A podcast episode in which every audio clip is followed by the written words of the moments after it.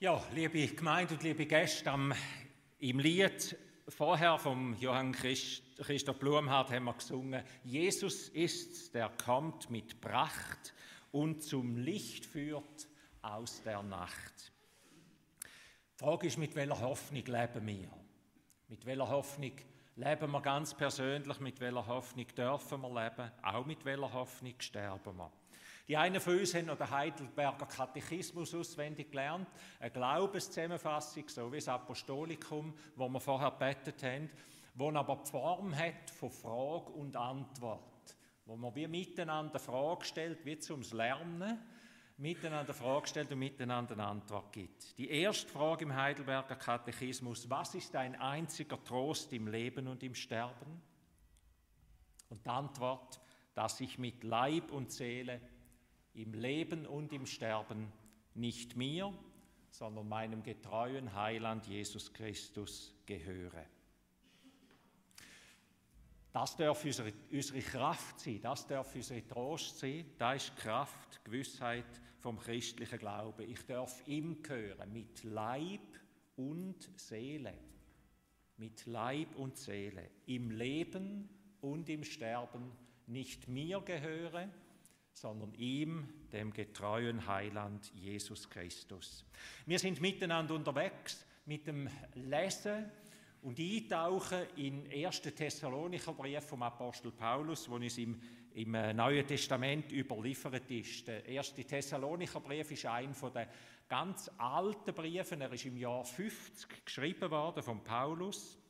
Er ist geschrieben worden, nachdem er in Thessalonik das Evangelium verkündet hat, dort Menschen zum Glauben gekommen sind, sich in einer kleinen Gemeinde, da sind wahrscheinlich eher Hausgrüppli gewesen, man hätte ja nicht gerade einfach eine Kirche bauen und schon gar nicht können und dürfen, ähm, wo dann zusammengekommen sind und, und eine erste Gemeinde gebildet haben. Und der Apostel Paulus heißt, er hätte flüchten aus dieser Stadt, weil man gesagt hat, hör auf mit deinen Fantasien und ist verjagt worden und hat dann von Korinth her auf seiner Reise, wo er war, den Thessalonicher einen Brief geschrieben, um sie quasi im Glauben zu stärken, wenn er schon nicht mehr hätte können, dort sein Und zwischendurch sind seine Reisebegleiter, der Silas und der Timotheus, die sind einmal hin und her gereist, die haben dann nochmal, haben nochmal probiert, auf Thessalonik zu gehen und die Geschwister die dort stärken.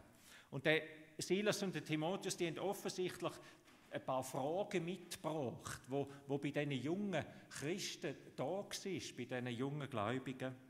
Ähm, und zwar ist es gewesen, dass sie gesagt haben, sie sind in Trauer. Sie trauern um die Menschen, die vor ihnen, wo gestorben sind. Und sie fragen sich, wie ist denn das mit der Auferstehung? Also ganz menschliche, tiefe Fragen, die wir eigentlich uns alle haben, die wir alle haben. Im Kapitel 4 geht der Paulus auf diese Frage ein in seinem Brief. Und sein erster Satz ist, ich will nicht, dass ihr in Unkenntnis sind. Ich will nicht, dass ihr Unwissende sind, sondern ich will, dass ihr Hoffnung habt. Also seine Antwort zielt darauf ab. Nicht, dass wir jedes Detail wissen, einen Fahrplan in der Hand haben, sondern dass wir Hoffnung in uns tragen. Vielleicht gibt es letztlich nur die zwei oder auch drei Antworten. Das eine ist, entweder sind wir dreit von einer Hoffnung über unser Sterben aus, und die sieht vielleicht verschieden aus, die mag verschieden sein, aber dreit von einer Hoffnung, wo, und, oder dreit oder eben nicht dreit im Ungewissen inne, in einer völligen in einem Nichtwissen. Viele Menschen sagen ja einfach, ich weiß es nicht, vielleicht gibt es etwas, vielleicht nicht so quasi die agnostische Haltung, wo einfach sagt, ich lasse mich auf nichts ein, aber letztlich ist ja das auch ein Unwissen. Es ist auch dann einfach nichts um. Und dann gibt es die, die ganz bewusst sagen, für mich ist klar, das ist das, was ich heben kann, und wenn das nicht mehr um ist, dann gibt es auch nichts mehr. Die einen schöpfen Hoffnung, die einen Menschen heute schöpfen Hoffnung immer wieder aus sogenannten Nahtoderfahrungen. Ich habe von Gotthard Brüntrup, einem katholischen äh, Theolog, Ordensmann, gelesen, wo der April, im April 22, eine schwere, eine schwere Krankheit hatte und ein Nahtoderlebnis, ein tiefes Nahtoderlebnis gemacht hat. Er sagt, wie man das in vielen äh, Beschreibungen manchmal hören, er sagt, alle Angst ist plötzlich weg gewesen. Und es hat sich ein tiefer Frieden eingestellt, eine tiefe Ruhe, die ich fast nicht beschreiben kann. Und dann sagt er, und dann ist auf einmal eine Klarheit da gewesen. Alles, was vorher verschwommen war, ist auf einmal klar gewesen. Mein ganzes Leben, alle meine Lebensjahrzehnte sind bis ins Detail klar vor mir gestanden. Wo ich geliebt habe, wo ich verletzt habe, mein ganzes Leben. Und er fragt sich noch heute und sagt, sagt wo ist eigentlich das gespeichert gewesen, dass da in so einer Klarheit auf einmal alles miteinander und doch nacheinander eben hat können da sein. Und ich bin von so einer Liebe überwältigt gewesen. Der Werner Tiede, ein, Erlang, ein Erlanger äh, Professor, hat das Kompendium eigentlich geschrieben zum Thema die Unsterblichkeit der Seele, hat viel geforscht in diesen Fragen und er sagt, 20 Prozent von diesen Nahtoderfahrungen wo man überall wieder lesen kann, wo Menschen berichten, vielleicht auch selber sogar schon erlebt oder von jemand ganz Näherem gehört. 20 Prozent von denen sind auch negative Erfahrungen, also auch Höllenerfahrungen, Ängste, Schrecken. Ich habe ich habe etwas nicht, nicht erreicht. Ähm, also ganz schwere auch Visionen. Aber etwas ist interessant, eigentlich kaum in einer von diesen Nahtoderfahrungen spielt Jesus eine Rolle. Kaum. Und die christliche Hoffnung ist eigentlich ganz eine andere Hoffnung. Die christliche Hoffnung gründet sich nicht auf Erfahrungen, die jemand macht, wo man sich probiert zu erklären, was sind jetzt da für Mechanismen, die da ablaufen. Also nicht aus, de, aus dem Irdischen heraus Antworten probieren zu geben auf die Ewigkeit, sondern die christliche Hoffnung ist anders. Aus der Ewigkeit hat Christus uns Antwort gegeben. Er ist der, der auferweckt worden ist und den Tod überwunden hat. Nicht Nahtoderfahrungen speisen unsere Hoffnung. Sie können uns vielleicht unterstützen. Das können sie. Aber letztlich ist unsere Hoffnung gegründet, unsere Gewissheit in Jesus Christus, wo auferweckt worden ist aus dem Grab, wo lebt und wiederkommt. Eine königliche Wiederkunft schildert die Bibel eigentlich. Auch ein erschreckendes Stück weit. Das erste Mal ist er klein und gering in der Krippe, da wo wir jetzt dann wieder feiern, im Advent und in der Weihnacht. Und das zweite Mal sagt er, wartet, wartet, ähm, ich komme wieder. Dann wird es eine königliche, eine herrliche, eine weltumspannende Wiederkunft sein. Es wird der Anfang von einer Herrlichkeit sein, wo die geschundene Erde wie nochmal das überkommt, was sie eigentlich geschaffen worden ist dafür. Herrlichkeit, Frieden und Ewigkeit. Es ist Jesus selber, wo das immer wieder gesagt hat, wo seine Jünger, wo uns der, im Evangelium überliefert ist, dass er wiederkommt. Das Gericht wird über die Erde kommen und dass alle, die auf ihn warten und mit ihm verbunden sind, er ist ewig Königreich führt. Und daraufhin haben die Christen zu Thessalonik gewartet. Da merkt, da, merkt man, wenn man, wenn man es liest, wenn man die Antwort liest, ist es eigentlich eine Antwort auf das, wo eben dort war. In deren Erwartung haben sie gelebt. Und ich würde meinen, in allen Gemeinden und vielleicht auch durch alle Jahrhunderte außer heute in der westlichen Christenheit, hat man im Gottesdienst und im persönlichen Gebet betet Maranatha. Komm, Herr, komm. In der Erwartung, in der, wo die Not der Welt so groß ist, dass man immer wieder innerlich betet, komm bald und bring Frieden über die Welt und bau dein Reich. Auf das haben die Thessalonicher Christen gewartet. Darum ist ihre Frage eigentlich eine andere gewesen, wie das wir sie meistens haben. Ihre Frage war nicht, was passiert mit mir, wenn ich stirb. Die Gewissheit haben sie gehabt, dass sie beim Herrn sind. Ihre Frage war eine andere. Ihre Frage ist, was passiert denn mit unseren Christen, mit unseren, mit unseren Geschwistern, mit unseren Lieben, die gestorben sind und jetzt nicht dabei sind, wenn Jesus wiederkommt. Sie haben von dieser Wiederkunft zehrt und sich die Frage gestellt, aber jetzt sind ja die nicht dabei, wenn, wenn Gott seine Welt neu, neu aufstellen tut.